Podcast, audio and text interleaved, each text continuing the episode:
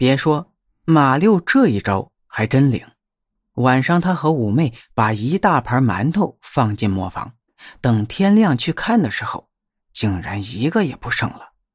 而放在那里的豆子呢，不但磨成了豆浆，而且还做成了豆腐。马六只要挑到集市上去卖就成了。更让人吃惊的是，那些买主吃了马六这豆腐，都说味儿特别好。这下马六和五妹高兴坏了，两口子天天晚上往磨坊里放一篮馒头。马六还常常在半夜里悄悄到磨坊门口去听动静，他真想把里面的鬼给抓住，哪怕只抓到一个，也好问清楚这到底是怎么回事可是，一个也没抓成。后来，有一个老道士给马六一张符，对他说：“你只要用豆腐渣搓成一根三丈三尺长的绳子，再用它在门边上下个套，贴上这张符，就能把鬼给抓住。”马六见鬼心切呀，就把符拿回家了，就开始照着老道教的方法去做。卖完豆腐以后，就用豆腐渣搓绳子。可是他接连干了七七四十九天，三丈三尺长的绳子还是没有搓成。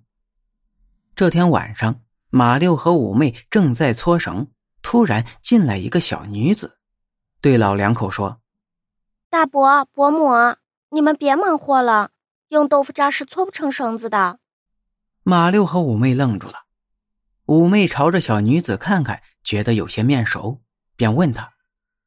你是伯母，我是婉儿呀。五妹和马六大吃一惊啊！婉儿，你就是村头严家的那个婉儿？你不是已经已经？小女子点点头说：“是呀，我就是村头严家那个婉儿。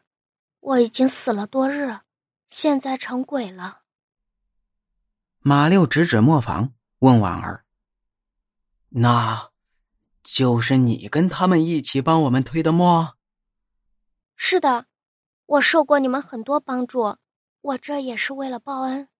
这些小鬼都是我叫来的。”听婉儿这么一说，马六和五妹立刻想起了许多往事。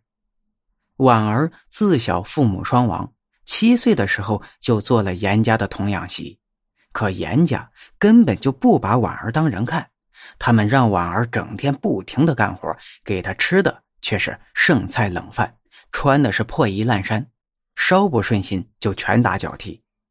婉儿熬了五年，实在是无法再忍受下去，在一次被毒打之后，就逃出了严家，可终究因为长期遭受虐待，身体实在单薄，婉儿没跑出多远就昏死在路旁。